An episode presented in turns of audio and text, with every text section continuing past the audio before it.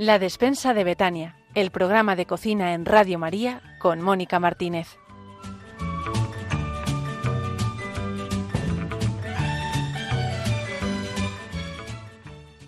Un saludo a todos los oyentes de Radio María. Qué rápido se pasa un mes. Aquí estamos de nuevo con todos vosotros para disfrutar de la cocina, de la buena mesa y de la buena compañía, porque al final la cocina también es una forma de encontrarnos todos.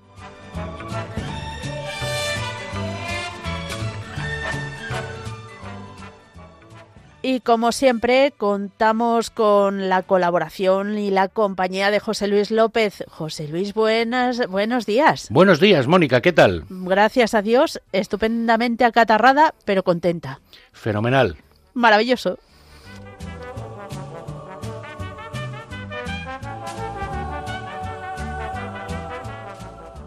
Y es que son ya tres programas los que llevamos en antena y ya tenemos en nuestro haber una gran variedad de recetas. También estamos aprendiendo de Santa Hildegarda muchísimos aspectos que desconocíamos de la alimentación y lo que nos queda por aprender. Y sobre todo agradecemos el contacto de los oyentes que se han interesado muchísimo por las recetas del programa pasado. Sobre todo reconozco que ha generado mucha expectación el desayuno que recomienda Santa Hildegarda, recuerdo que se llamaba Avermus un nombre muy raro, pero bueno, que nos vayan contando ahora nuestros oyentes eh, si lo han hecho, qué tal les ha salido. Y José Luis, vamos precisamente a recordar a nuestros oyentes cómo pueden ponerse en contacto con nosotros. Pueden ponerse en contacto a través del correo electrónico la despensa de Betania arroba Pueden enviarnos una carta a la cocina de Betania, Asociación Radio María, Paseo de los Lanceros número 2, primera planta, 28024 de Madrid. Y próximamente vamos a estrenar Facebook. Nos va a ayudar Óscar Martín Ondarra y también agradecemos a nuestro compañero Ignacio Sánchez que nos ha hecho un logotipo bien bonito, ¿verdad, José Luis? Eh, nuestro Nacho se ha mejorado, se ha mejorado a sí mismo y ha hecho una, un diseño realmente bonito. Nuestro Nacho es mucho Nacho. Recordamos también a nuestros oyentes que pueden escuchar el programa en el podcast de Radio María, radiomaria.es o pedir el programa también en la página web de Radio María o en el teléfono 91 822 8010 91 822 8010. Pero a los correos electrónicos nos han llegado mensajes. José Luis, cuéntanos. Pues nos ha llegado uno de Manuela Beltrán López de Salamanca, que dice, el pasado jueves 2 de noviembre estuve escuchando el segundo capítulo de la despensa de Betania. Me voy familiarizando con todos vosotros y creo que, por eso, cada vez me gusta más todo lo que tratáis. La novedad esta vez la encontré en la incorporación de Juncal Lumbreras. Me encantó su aplomo en la forma de actual y en su bien hacer. Estoy deseando que Juncal nos invite a rollitos de brócoli. Nosotros también. Hay que quedar con ella, a ver cuándo viene. Y con Manuela Beltán López, que es prima mía. Fíjate, ah. desde Salamanca nos escribe. Fíjate, y también Olga nos ha escrito, dice, me encanta este nuevo proyecto, ahora somos más familia y nos dice que de hecho ella escucha Radio María desde la cocina. Me imagino que mucha gente así lo hace, así que perfecto, para estar todos en familia. Bienvenidos un día más y sin más, pues comenzamos. A por ello.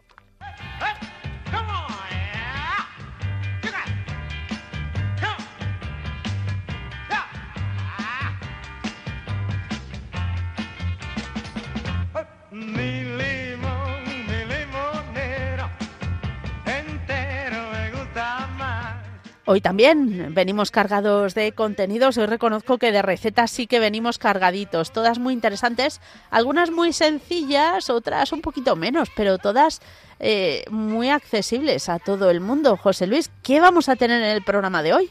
Vamos a empezar con una reflexión del padre Antonio Jesús Martín Acuyo, también es época de resfriados, a las pruebas me remito, y eh, le vamos a preguntar a Juan Antonio Timor qué recomendaba Santa Hildegarda para reforzar el sistema inmunológico. Pues además hoy tenemos varias recetas de aperitivos, algunas de ellas muy sencillitas, otras un poquito más elaboradas, pero todas muy ricas, muy ricas.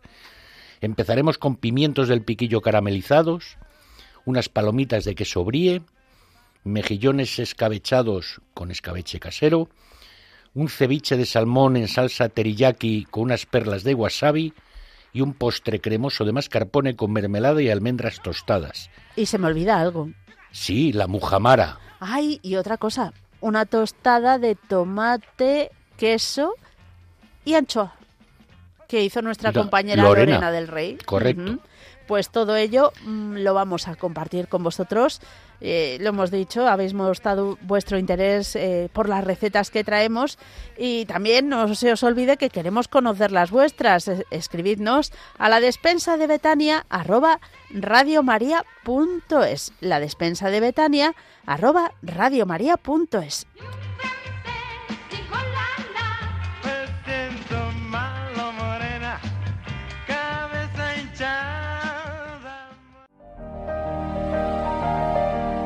Buenos días, Mónica y oyentes del programa La Despensa de Betania.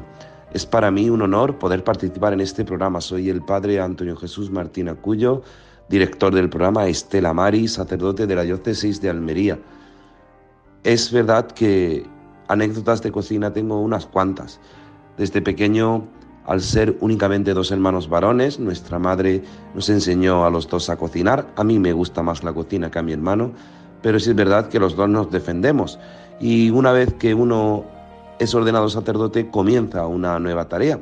Y para mí la tarea más importante, eh, me van a permitir los oyentes, es la tarea de la transformación, porque cocinar para uno solo no es fácil. Es verdad que a mí me gustaría probar esos manjares que escuchamos en el programa, pero a veces cuando uno llega de las actividades pastorales, yo que soy profesor, pues cocinar para uno cuesta pero hay que reformarse. Y para mí es una alegría muchas veces descansar en la cocina. Hay una comida que yo recomiendo porque se conserva fácilmente en la nevera y además eh, tiene un gran valor nutricional, pero sobre todo puedes luego ir acompañando con más cosas. Es nada, es muy fácil de hacer, hay que precalentar el horno a unos 180 grados más o menos, eh, nada, unos 10 minutos mientras vas preparando esto. Tienes que eh, comprar unas, una masa, eh, se llama una masa fina, y tienes que hacerlo en pequeños trozos. Yo siempre lo hago con una bandeja de horno pequeña para una persona. Esa bandeja la, la untamos bien en mantequilla para que no se nos quede pegada esa masa y vamos poniendo esa pequeña masa fina, no es una masa de hojaldre, es una pasta fina, podríamos decir, y esa pasta fina que puedes comprar en cualquier supermercado, vamos colocando pasta y colocamos un poquito de jamón york, un poquito una masa de queso. Yo a veces, pues eh, con las sobras de, de una fritada de berenjena, pimiento, tomate, cebolla, calabacín que he hecho, pues la coloco también, un pisto, podríamos decir que se llama así un pisto, pues lo, colocamos, colocamos otra base de jamón york, vamos aplastando una base de atún, queso, distintos tipos de queso y lo vamos preparando hasta la última que pintamos con un huevo batido.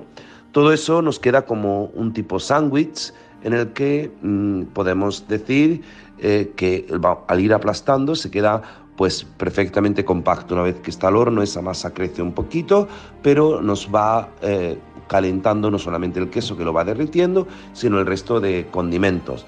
¿Y eso qué nos servirá? Pues nos servirá para a lo mejor lo hacemos por la noche como yo muchas veces hago, al llegar por la mañana la caliento un poquito en el horno y hago a lo mejor una pechuga de pollo empanada o una pechuga de pollo a la plancha con un taquito, podríamos decir por tacos después, una vez que esté ya frío, lo podemos conservar por tacos y lo vamos sirviendo. Esto nos tiene que ayudar a, muchas veces a los sacerdotes que llevamos muchas cosas a también recrearnos en la cocina. Tanto es así, yo recuerdo, y ya no quiero ser muy aburrido, una anécdota estando con, con el delegado episcopal para la causa de los santos de nuestra diócesis de Almería, el padre José Juan Alarcón y un servidor, pues teníamos que tomar declaraciones para el proceso de canonización del padre Reina, yo era el notario de la causa, y fuimos concretamente a San Fernando en Cádiz a tomar declaración a las religiosas de hijas del Sagrado Corazón de Jesús, hijas de los siervas de los pobres, hijas del Sagrado Corazón de Jesús que es la congregación que fundó el padre Joaquín Reina Castellón, el siervo de Dios, padre Joaquín Reina Castellón. Pues eh, estando allí un fin de semana, intentando pues tomar declaración a todos los posibles testigos que conocíamos, la relación pues fue muy cordial con las religiosas, tanto es que terminamos haciendo de comer para las religiosas, para el personal de servicio y para los dos sacerdotes que íbamos. Pues me tocó a mí hacer un secreto a la plancha, unas verduras a la plancha, una cocina industrial, no una cocina de casa. Y es verdad que al final la hermana Montserrat, que ahora está destinada en Almería, dijo que por la cocina también la conquisté. Así que nada, que sigan disfrutando de la despensa de Betania y un saludo fuerte.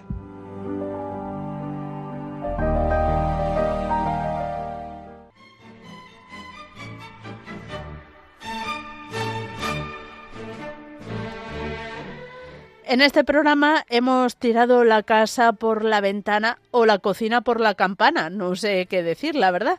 Y um, nuestros compañeros están muy contentos, hemos traído varias recetas y que podemos hacer en casa y quedar como, vamos, como unos señores. Y también tenemos un invitado especial que ha colaborado en esta sección de pruebas y catas.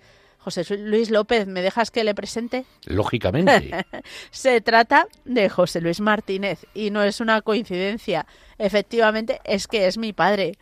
Mm, hola, papá. Hola, buenas tardes, Mónica, ¿qué tal? Muy bien. Bueno, le hemos traído aquí porque es eh, cocinilla y cada día más cocinero. Eh, José Luis, cuéntanos, qué raro se me hace llamarte José Luis, eh, que lo sepas. ¿De dónde te viene la afición a la cocina? Bueno, pues la verdad que la circunstancia es, no sé, empecé los domingos, que era el día que podía, con las paellas, no sé de dónde, aprendí, pero bueno, eso me fue aficionando. Yo que soy una persona nerviosa, sentí que la cocina me relajaba y, bueno, me, gustó. Luego ya, claro, aprovechando la, la jubilación, ahí es donde ya me volqué y ya empecé a cocinar con más determinación, buscando recetas de aquí, buscando recetas de allá, eh, aplicándolas, yo siempre la receta lo que hago es utilizar los detalles que contienen para aplicarlas a lo que yo tengo en mente de un plato. Y eso hasta ahora me está funcionando bastante bien. ¿Qué es lo que más te gusta de la cocina? Bueno, lo que más me gusta es precisamente el sentirme eh, tranquilo, relajado, disfrutando. ¿Y cuál ha sido tu mayor reto, José Luis? El mayor reto que he tenido, eh, bueno, yo siempre lo digo, el, el, reto principal es elaborar menús diariamente. Entiendo a las amas de casa la dificultad que tienen, porque a mí, que me gusta, estoy terminando de comer y ya estoy dando vueltas a la cabeza qué voy a preparar de cena. Para además combinar que sean verduras, que sean eh, unos nutrientes variados, que se pasta todas las semanas, no repetir, que no sean menús aburridos y por supuesto una cocina de aprovechamiento, saber qué tenemos en el frigorífico, que no se nos estropee nada y combinarlos y que todo eso tenga ah. buena vista y buen sabor. ¿Cuál es tu talón de Aquiles en la cocina? ¿Qué es lo que peor se te da? Los postres. Y eso que hoy ha traído un postre. Eh, hoy ha traído un postre, pero... pues eso es lo peor que se te da. pero normalmente es lo que, lo que menos he practicado. Pero voy a decir, yo que conozco el asunto, que hace una, por ejemplo, una tarta tatín también espectacular. O sea que los postres relativamente... Porque no, yo creo que no le gustan. Y entonces tampoco. Quizás me gustan más los platos salados que, que los mm. postres, y también eso influye. Sí, sí. Supongo que tendrás un montón de anécdotas. ¿Alguna que quieras destacar?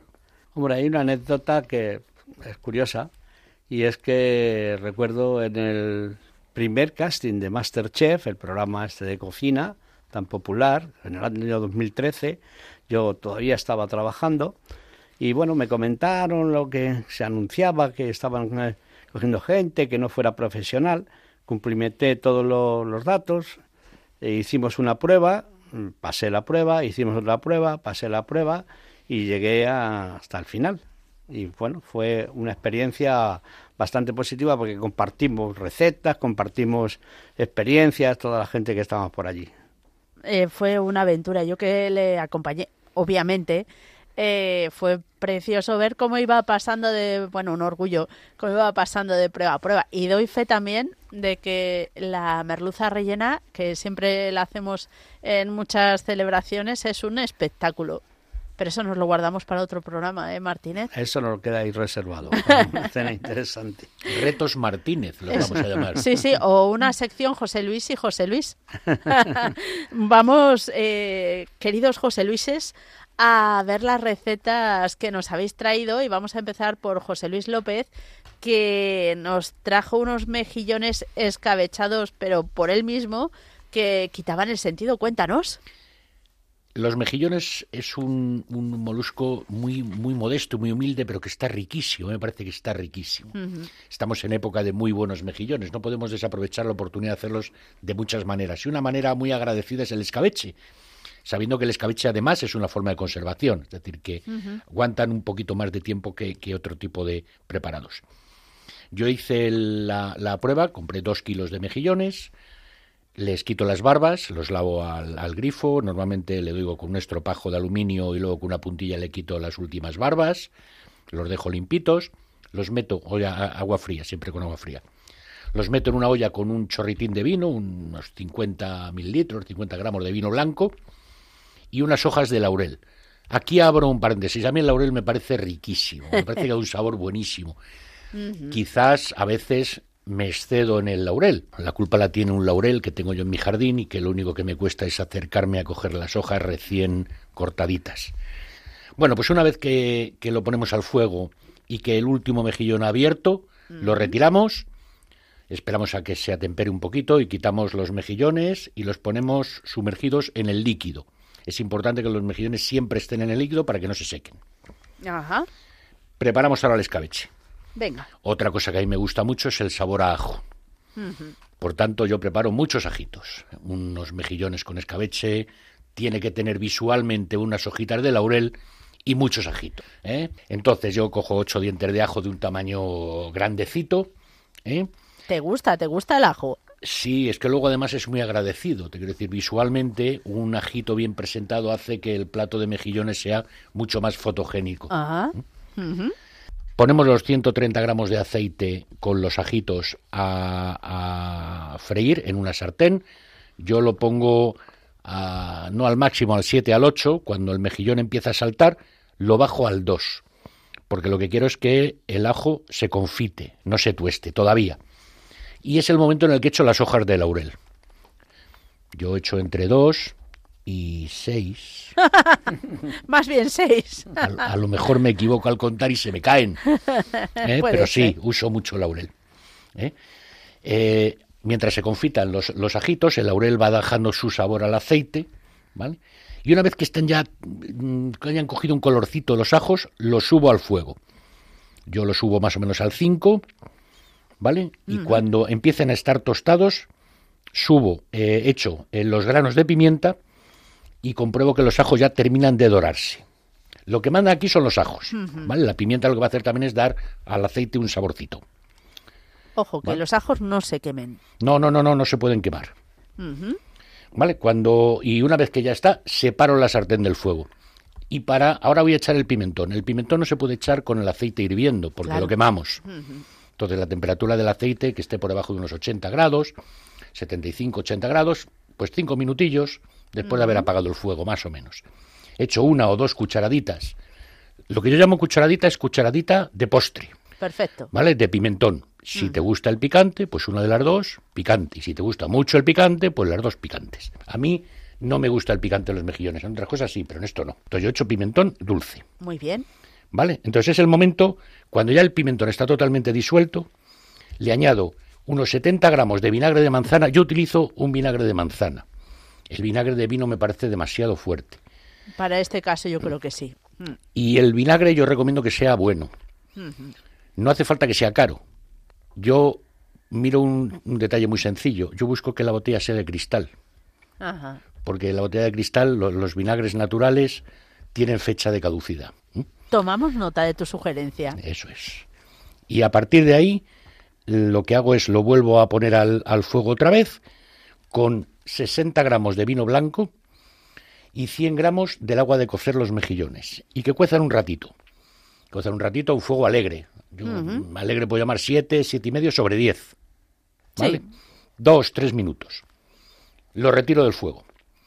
Y en otro cacharro tengo los mejillones que los he colado del agua de cocción y lo que hago es echar este escabeche por encima directamente. Dejo que se atemperen, los meto en la nevera y están listos de un día para otro. Es bueno que pasen 24 horas. Ajá.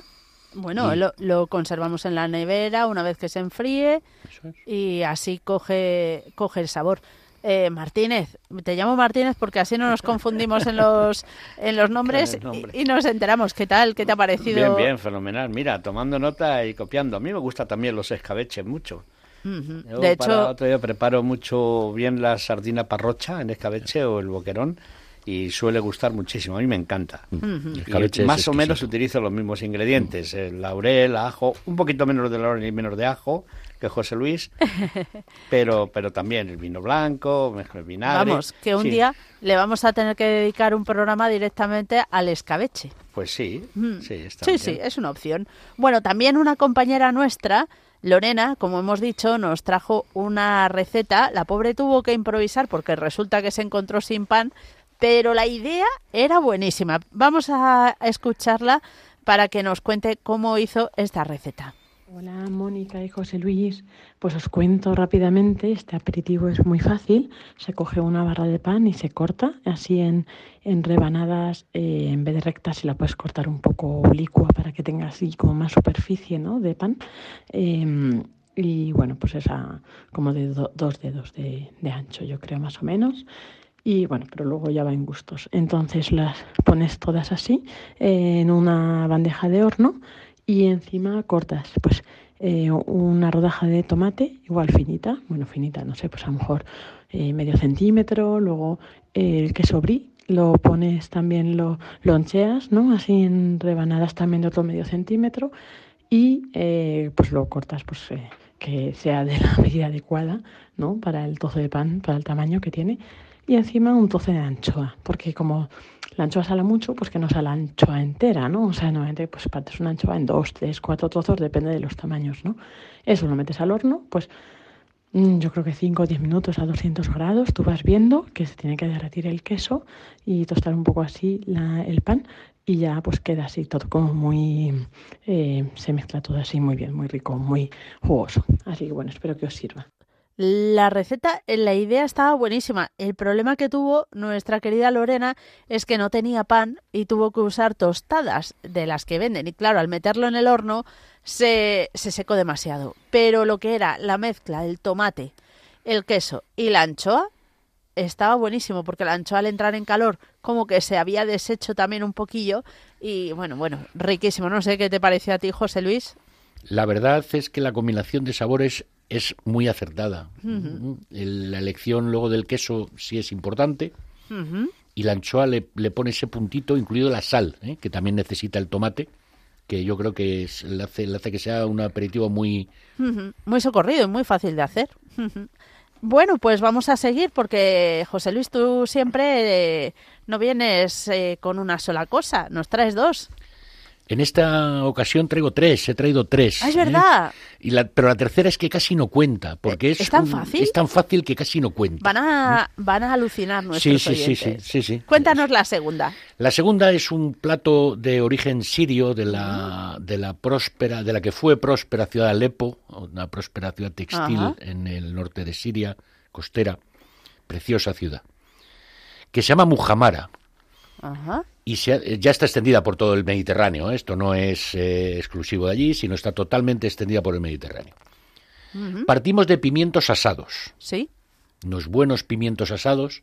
Yo los aso tranquilamente en mi horno, ¿Vale? 180 grados, con un chorrito de aceite de oliva. Y cuando los tengo asados, los meto en un plástico para que no pierda la humedad y luego se pelen muy fácilmente. Y el liquidito que sueltan el liquidito que sueltan, ese es... Bueno, eso es riquísimo. Maravilloso, se guarda. Está mezclado con el aceitito. Se guarda. Yo en este caso los pimientos le echo un pelín de sal, pero muy poquito, nada más, muy poquito, solo para que tenga ese toque. Aproximadamente yo cojo, para, para, tener las dimensiones, cuarto kilo de pimientos asado, eso es un pimiento mediano grande. Le echo uno o dos dientes de ajo crudo.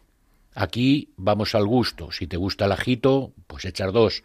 Si no te gusta mucho el ajito, echas uno. Y si eres José Luis, le echas tres. Eh, este no lleva laurel. Ah, bueno, bueno. Todavía. ¿Me comentaste que tenías un negocio de, de almacén de ajos? No, pero es algo a valorar, es algo a valorar. 80 eh, gramos de nueces peladas, la cantidad es para 250 gramos de pimientos asados, con uno o dos dientes de ajos, 80 gramos de nueces peladas, 15 eh, gramos de miel, 5 gramos de zumo de limón. Esta combinación, el limón, notaréis que con muy poquito le aporta mucho sabor. ¿Mm? pero un poquito de limón tiene que tener. Una cucharadita de comino molido, la cucharadita es la cucharadita de postre. 50 ¿eh? Mililitros de un buen aceite de oliva y sal y pimienta al gusto. Batidora de brazo. Que todo se integre bien, además se integra, se deshace de maravilla. Y yo sugiero presentar una cazuela de barro con un chorritín de aceite de oliva por encima y pimienta recién molida. Ah, también podría echarse pimentón, por ejemplo. Pimentón, claro, como lleva pimentón. Ajá. Entonces le echamos menos a, mm, dentro del, de la receta. No lleva, lleva pimentón, no lleva pimentón esta receta, José Luis. Pues efectivamente, es que lleva un poquito de pimentón. Yo le pongo un cuarto de cucharilla al, al un toquecito. un toquecito, nada más un toquecito. Y como sugerencia de presentación, los colores es algo maravilloso. Desde luego. Y luego, para tomarlo, si nadie te ve, siempre puedes probarlo con el dedo, que eso es una maravilla siempre. Pero tienes una variedad de tostaditas o incluso un buen pan para untar ahí y es una maravilla. Tiene que estar muy rico. Tomo nota de esta receta. bueno, vamos a ver qué opinan luego nuestros compañeros. Eh, por, cierto, que me has recordado cómo aso yo últimamente los pimientos como normalmente somos dos en casa nada más, encender el horno y preparar una bandeja de pimientos a veces es mucho. Y entonces cojo un par de pimientos hermosos y los pongo en una olla con un chorrito de aceite de oliva virgen extra, una gotita de sal, lo pongo en la vitrocerámica que tiene mantiene el calor y alrededor de 30 minutos a una temperatura mm, media. En el caso de vitrocerámica, como lleva termostato, va apagando, mantiene la, la temperatura la placa y se asan de maravilla. Y así tenemos una cantidad de pimientos adecuado para nosotros dos. Lógicamente, es muy inteligente esa medida. en una palabra, haces el horno en una olla. Eso es, eso es. Desde luego. El, calor con la tapita bien cerrada. Moraleja, que los oyentes que nos están escuchando, que estaban poniendo la excusa que no lo podían hacer porque eran muy poquitos, pues ahora lo pueden hacer conociendo esto y sale en la olla. más económico la luz ahora que no encender el horno, que el horno siempre tira mucho más hasta que calienta. En el caso de la olla y la vitrocerámica es muy poquito el consumo de luz. No uséis el microondas nunca para asar pimientos. No, quedan... No. Tiene eh, poca potencia y no, no lo asa bien. Bueno, José Luis, pues de los pimientos en esta versión Mujamara, vamos a pasar a esos chips de queso brie con mermelada de arándanos que nuestros oyentes que estén sentados porque van a alucinar con lo sencillo. Pone mermelada de arándanos, pero si no te gustan los arándanos, puedes usar cualquier otro tipo de mermelada. Muy bien. Cualquier otro tipo de mermelada que vaya bien, de un sabor potente para acompañar al queso. Esto es algo tan sencillo como sorprendente. De una cuña de queso brie cortas trocitos que pueden ser como de un centímetro por un centímetro, centímetro y medio por un centímetro. Como la yema de un dedo, más o menos. Sí, un poquito más grande, a lo mejor de un dedo gordo, un poquito más grande, y de espesor, pues yo diría que como el mango de un tenedor. Dos milímetros finito. Muy finito. Finito. Lo pones en un papel de horno en un plato que no se peguen entre ellos al microondas tres minutos. ¿A máxima potencia? A máxima potencia. Aquí seguramente todo el mundo está cerrando un ojo mirando al techo diciendo se te deshace el queso. pues probadlo, porque queda, el resultado es con sabor a brie y crujiente. Es como, eh, es como una galletita. Eh, mm, es un crujiente muy blando. O sea, si alguien tiene problema de dentadura, que no tenga miedo, porque es como una esponjoso, eh, súper blandito y, con un sabor buenísimo. Incluso para acompañar algún plato puede venir estupendamente. Y algún vino Eh, algún vino, también, también. Eso sin duda. Muy bien, pues que no se quejen nuestros oyentes que fácil es. Y original. Y original. Martínez, ¿tú también lo vas a hacer? Sí, sí. Esto es que lo tengo que comprobar. Bueno, vamos con otra receta. Esta vez, claro, la directora del programa no había traído nunca nada y tenía que ponerse las pilas.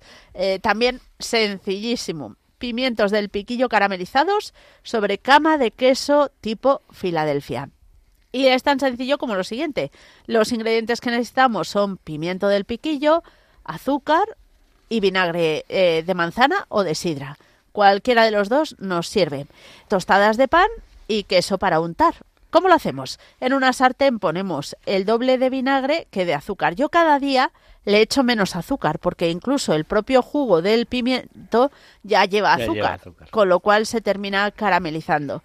Y la medida más o menos para un frasco de pimiento del piquillo eh, que suelo usar son 50 mililitros de vinagre. Lo ponemos en la sartén para que empiece, se caliente y le echamos el azúcar. Cuando el azúcar se ha disuelto en el vinagre, esperamos un poquito más hasta que el vinagre que cogemos con una cuchara coge un poquito de consistencia. Es decir, se ha evaporado un poquito. Cuidado, no os acerquéis mucho a la sartén porque el vapor del vinagre, como lo respires profundo, te hace toser. Y así que hay cuidado. Eh, lo vamos moviendo y cuando ya notamos que no troncha, roncha el azúcar en la sartén, eh, echamos los pimientos troceados. Lo tenemos un ratito hasta que sigue evaporando el agua del vinagre y ahora ya sí el contenido del caldo de los pimientos, cuando lo cogemos con la cuchara, tiene una consistencia mucho más importante. No diría como un caramelo de flan, pero casi. ¿Cómo lo montamos? En una tostada de pan, más grande o más pequeña, según el hambre que tenga cada uno, una base de queso y encima el cachito de pimiento. Tengo que decir aquí que mi padre seguro que no se acuerda de ello, Sí, sí, lo te acuerdas? y además estaba rico. Ah, bueno, gracias. Y José Luis el pobre no lo cato porque se tuvo que ir antes de que lo pusiéramos, así que le debo una de estas recetas. De todas formas lo haré, no te preocupes. Ah, vale, vale, ya nos contarás. Y, se puede complementar, como antes ha dicho él, con una anchoita buena, que también le va bien. Sí, porque el contraste del dulce y el salado de la anchoa, riquísimo. Luego esto es una base, cada uno luego ya le puede poner su, su detalle. Y bueno, bueno, vamos a seguir porque no ha parado aquí la cosa. Eh, desde luego en este programa que hablamos de aperitivos mm, tenéis opciones para elegir y desarrollar la imaginación. Y tenemos a mi padre, a José Luis Martínez, que también ha colaborado en este programa con dos recetas. Ceviche de salmón con salsa teriyaki y perlas de wasabi.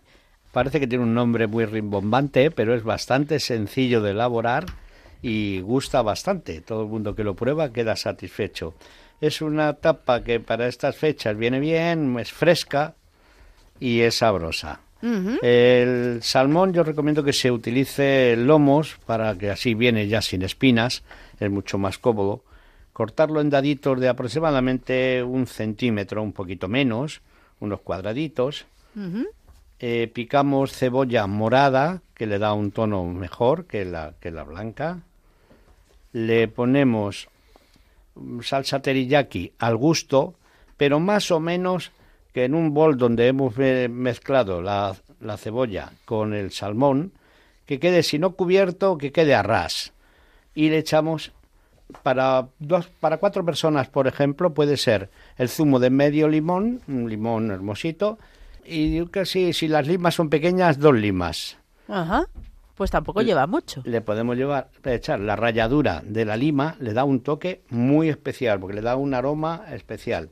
Con un rallador le rayamos la, la cáscara de la lima y lo mezclamos todo muy bien. Esa mezcla tenemos macerando del orden de una hora, hora y media, y ya lo tenemos preparado, fresquito, para montar. ¿Dónde? Pues en unos cacharritos que sean... Eh, transparentes. Transparentes para que luzca todo el, la mezcla, no muy grandes, porque parece que no, pero, pero llena. Y se le pone encima unas perlas de wasabi. Eso suena así como muy exótico, pero se pueden conseguir. Eh, hay supermercados, eh, los grandes, que tienen unos frasquitos pequeños y... Y no son caros. Y efectivamente, además no son caros. Y no pican mucho. Y es que tienen, el wasabi tiene mm, un picor especial. Los japoneses para eso son, es que es un picor que le sientes cuando ya has comido el alimento y empieza como a subir hacia arriba, o sea, te llena el, el, picante. Yo creo que después de haberme casado con un peruano, yo tengo un problema con el picante, porque a mí las perlas de wasabi no me pican. ¿Y con el ceviche? Eh, con el ceviche he llegado a sudar hasta el cuero cabelludo, pero en fin. Bueno, entonces eh, ya con las perlas eh, de wasabi Unas perlas de wasabi al gusto y, queda, queda muy chulo, queda muy estético y además, pues bueno, muy sabroso. Huele a lima. Ajá. Y sabe a limón con salmón y el toque de teriyaki. La combinación es maravillosa. sí, porque comentabas tú cuando lo has probado, José Luis, que el teriyaki siempre lo asociabas a la carne. Sí, se utiliza mucho para la carne. Así que también es otra forma de utilizar la salsa teriyaki. Y bueno, vamos a terminar con un postre. Bueno, el postre este que hemos preparado hoy, la verdad que es un postre que gusta mucho a todo el mundo. También es fácil de hacer y para mí la ventaja que tiene este postre es que no me asusta. Que los postres es lo que peor llevo. Pero es que cuando leo una receta de un postre y dice 300 kilos de azúcar, 400 docenas de huevos. Dice, bueno, bueno, bueno, esto es una bomba. Es que esto, ve, si lo ve la doctora mía, vamos, vamos, me, retira el saludo. Entonces, este postre es un cremoso que lleva yogur griego. Yo utilizo un yogur por cada comensal y azucarado, porque ya me da el punto de dulzor que yo quiero. Con queso mascarpone. Normalmente el queso mascarpone viene en tarrinas de cuarto kilo, de 250 gramos, entonces, por cada ocho yogures, una tarrina de queso mascarpone. Bien mezclado, no batido, porque si se bate se licua mucho. Entonces hay que mezclarlo con la varilla tranquilamente para que no queden grumos y que se integren bien las dos, las dos cremas. Ojo, importante este dato porque incluso con la varilla hay que hacerlo suave, porque si se hace con mucha velocidad, si se hace con mucha velocidad se, eh, se puede licuar. Entonces, ya lo tenemos, esto tiene que ser muy frío, es un postre muy frío para montarlo, yo sugiero también algo transparente, entonces la copa martini, que es la copa esta de, boca muy ancha y estrechita, baja, se le pone, si queréis quedar bien, le decís que habéis puesto un culí de, de cualquier fruta. En este caso yo utilizo principalmente las cerezas, que no es otra cosa que una confitura de cereza, que también se compra fácilmente y que tiene un precio muy asequible y están muy buenas. Normalmente algunas vienen hasta de temporada. Entonces le pones un frasco de, confitura también para como para ocho raciones. Le pones la base, sobre eso le echamos la, la mezcla del cremoso con el yogur y luego le ponemos unas almendritas bien palitos, bien laminadas, tostaditas, bien tostaditas, sin que se quemen, por encima. Y si lo hemos hecho de cerezas y tenemos acceso a las cerezas, dos, tres cerezas encima. Eso lo tenemos fresquito y veráis, vais a quedar con el postre espectacular y bien sano. ¿Cómo, tú estás las, eh, las almendras? Nada, simplemente en la sartén, moviendo sin nada de aceite. Sin, nada de aceite, nada, nada, nada más que un, un chorrito así, espolvorear una gotita. Un flu. Para que no, un flu. Que dice la gente que sale espolvoreado. Bueno, pues yo creo que también fácil de hacer en casa, ingredientes eh, fáciles de encontrar y, y bastante económicos y que nos hacen, bueno, vestir la mesa. Importante la presentación, que es la, primera llamada que, tienen el comensal. Entonces, en cualquier tipo, si puede ser la, la, copa martini, queda muy bien, pero todas estas copas que hay con un poquito más de diseño para postres, para helados, que sean transparentes, ahí queda muy bien. Pues vamos a escuchar, si os parece, qué es lo que opinan nuestros compañeros y según esto, pues eh, también comentamos si hay alguna variación o nos dan alguna idea. Vamos a ello.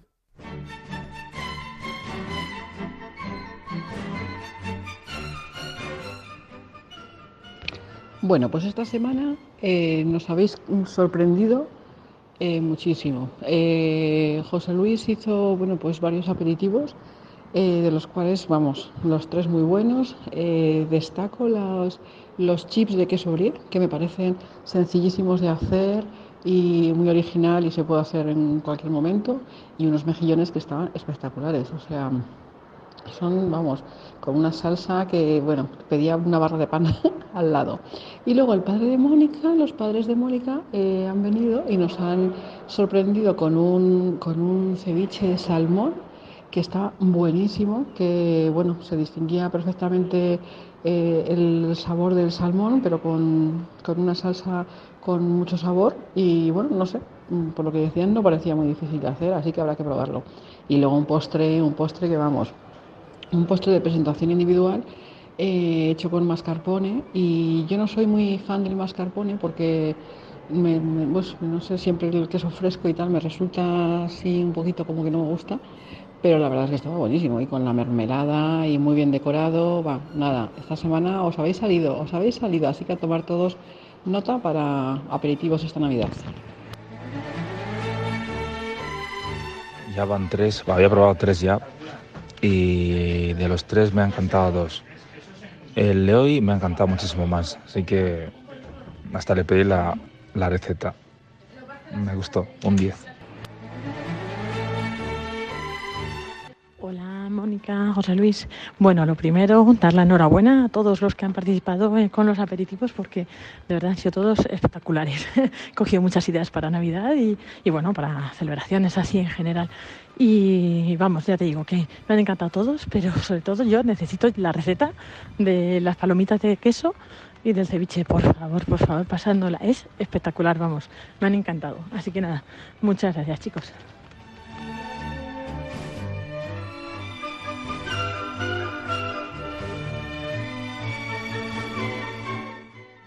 Desde luego lo que está claro es que ha gustado muchísimo. He de mencionar que Miguel Ángel, no, que no ha dicho qué es lo que le ha llamado más la atención, a lo que se refería era al postre, al cremoso de mascarpone. Ese es el que le ha privado. Y varios ya también han pedido la receta del ceviche, Martínez, así que contento. Pues nada, encantado. y lo que, la gente le haya gustado. Y también lo que hay que decir es que el queso brie eh, ha llamado la atención cuanto menos. Es la cosa más sencilla que yo he visto jamás y me merecía la pena, el, yo creo que merecía la pena comentarlo, comentarlo por la sencillez y el resultado. Desde luego que sí. Alguna variación siempre se puede hacer. Bueno, eh, nuestra compañera Yolanda ha mencionado que el, humus era de eh, berenjena, ese fue el anterior. esta ocasión era de pimientos asados, que es diferente. Lo que pasa es que costaba encontrarle el saborcillo eh, en la mezcla de ingredientes, pero bueno, estaba riquísimo, eso es lo más importante. ¿Alguna cosa que queráis comentar de las recetas, eh, advertencias a los oyentes, comentarios? Las recetas, por mi lado, todas son orientativas. ¿eh? No, no es una receta, no es una fórmula magistral matemática de una ecuación compleja. Y eso lo dice un ingeniero. La idea es ir acomodando el producto a los gustos. Mm, al que le guste más una cosa, una cosa. Al que le guste más la otra, ir probando hasta encontrar la cantidad adecuada. Sabiendo que, lógicamente, las hojas de laurel tienen tamaños diferentes, los dientes de ajo tienen tamaños muy diferentes. Entonces, pues todo eso va añadiendo, digamos, una componente personal a la receta que hace que lo que preparas un día es ligeramente diferente a lo que preparas otro. Desde luego. Estoy totalmente de acuerdo. Además, lo que comentaba antes, que bueno, luego es aplicar, eh, por ejemplo, en el caso del ceviche, si a alguien no le gusta demasiado eh, la acidez del limón, la lima y quiere echar un poquito menos, pues también lo adapta. O sea que eso, y luego, de todo lo que se habla, aplicarlo a alguna de las recetas que tú ya estás haciendo, que siempre es interesante.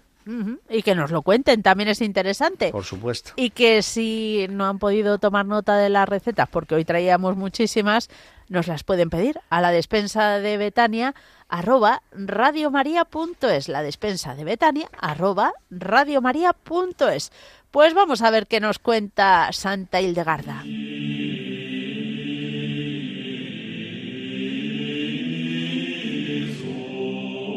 Continuamos con el programa, siempre descubriendo cosas nuevas, interesantísimas de Santa Hildegarda en lo referido a la alimentación y para ello tenemos un día más con nosotros a Juan Antonio Timor. Muy buenos días. Buenos días, Mónica. Bueno, como bien percibes, seguro, eh, aquí el resfriado está presente y la verdad es que bastante presente en todos nuestros conocidos. Hay un montón de gente con catarro. ¿Qué nos recomendaría Santa Hildegarda para potenciar un poco, mejorar los síntomas o potenciar el sistema inmunológico?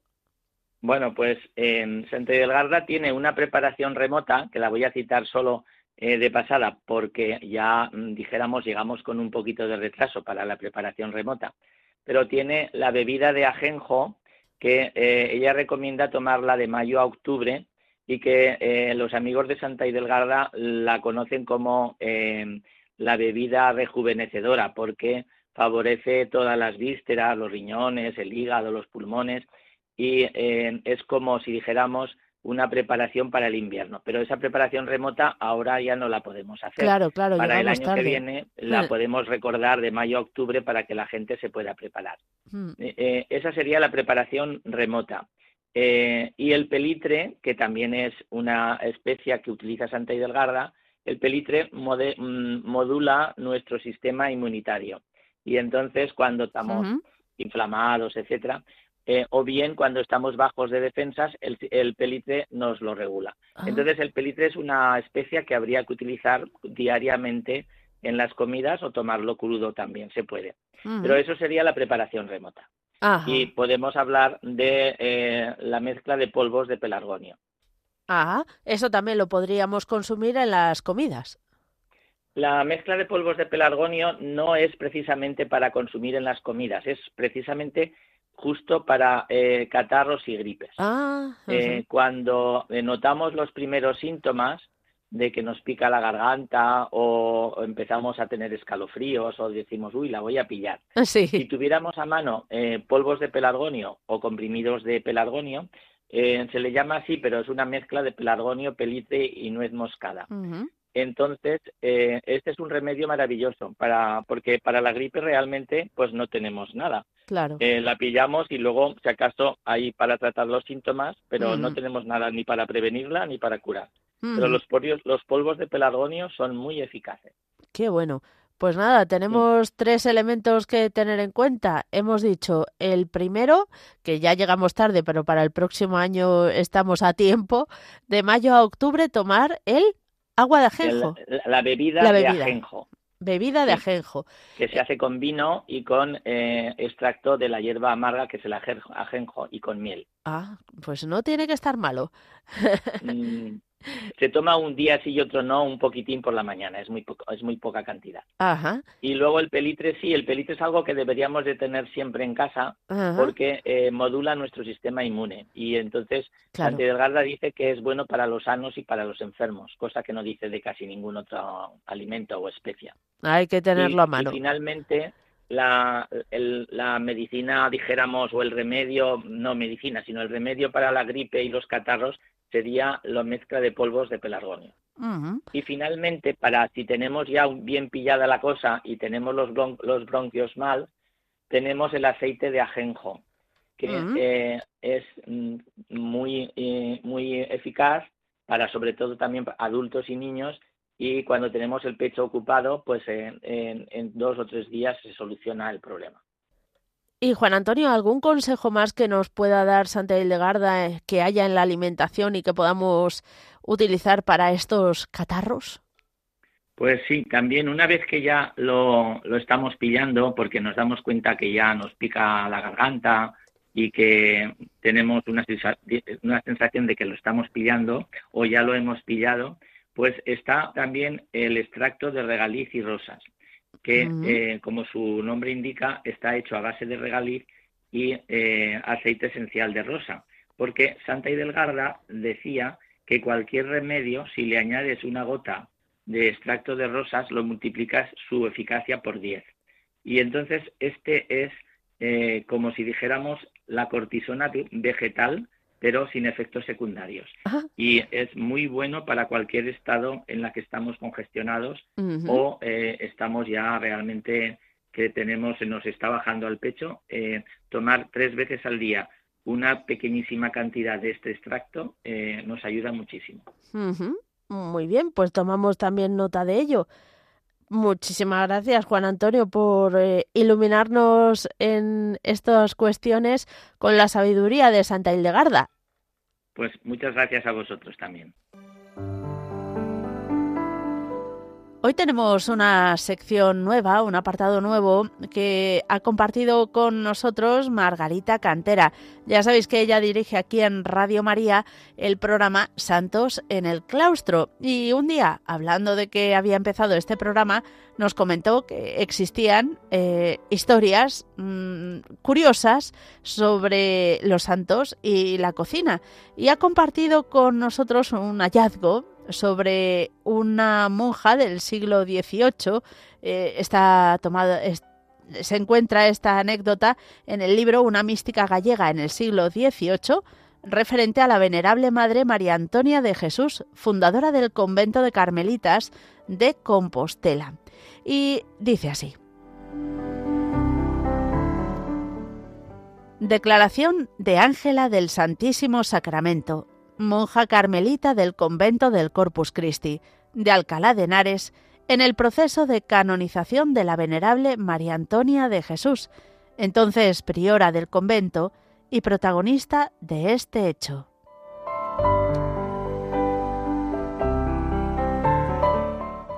Esta hermana nos cuenta un apuro del que le sacó la madre, es decir, la venerable María Antonia de Jesús, siendo ella cocinera. Fue el caso que puso a la lumbre una cazuela con los huevos que tenía preparados para la comunidad y se salió de la cocina a otros quehaceres. Se entretuvo demasiado en ellos y cuando regresó toda la cocina olía a huevos quemados que estaban inservibles. Consternada, fue a comunicárselo a la madre, que era priora. Esta le dijo que no se desconsolase, que era cosa de los oficios, pues a la ropera no se le quemaban los huevos, y acudió con ella a la cocina. Le preguntó si tenía algún huevo más, y la cocinera le dijo que solo tres. La madre se puso a batirlos en una cazuela mientras ella echaba carbón en la cocina, y al dar la vuelta vio que la cazuela tenía todos los huevos que fueron necesarios para la comunidad, que era de veintiuna religiosas, y aún sobró lo que suele otras veces. Y maravillándose la declarante de ver tantos huevos en la cazuela y preguntándole Madre, ¿cómo ha sido esto? le respondió Calla, niña, que no sabes las cosas. y le encargó que no dijese nada a nadie, ni aun a su confesor.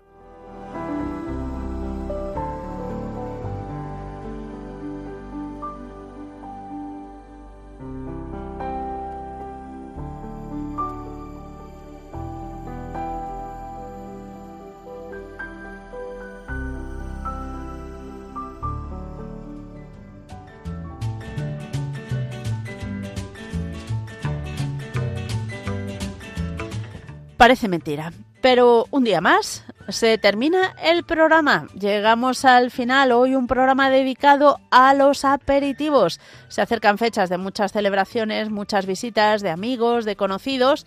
Y qué bien podemos quedar con estas cosas tan sencillas. José Luis Martínez, ¿qué tal la experiencia? Bien, bien, muy bien. Uy, espérate, no me... Otra vez. Bien, bien, muy tranquilo y encantado de estar aquí con vosotros y si, bueno, se puede ayudar a alguien, con mucho gusto. Bueno, desde luego a nuestros compañeros les has ayudado a todos porque les ha encantado lo que has traído. bueno, trataremos de mejorarlo, a ver qué, buscamos en otro programa que, que pueda ser útil. Ya te digo yo, la merluza rellena, ¿eh? Aunque eso es un secreto de familia. Ya veremos a ver. Bueno, tendremos que ir a patentarla antes. Venga, va.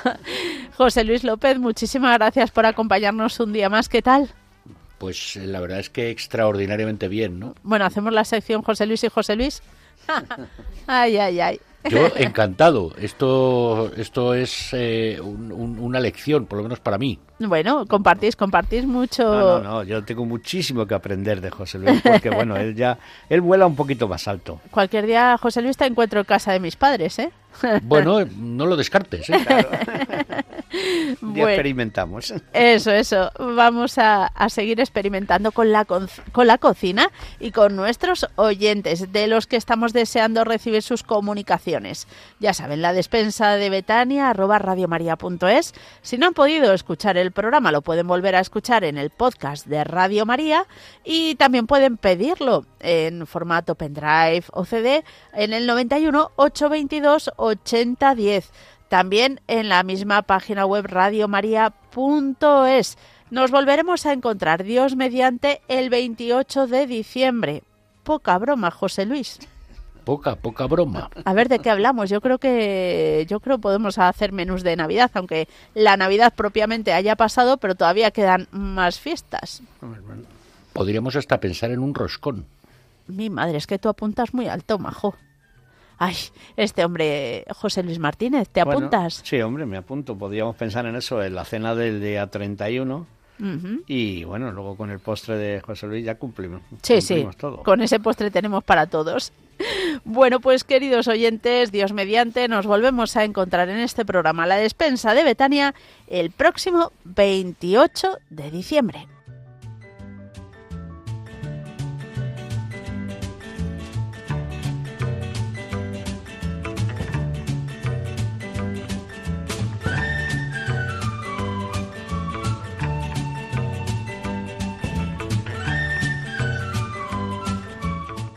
Así finaliza La Despensa de Betania, el programa de cocina en Radio María con Mónica Martínez.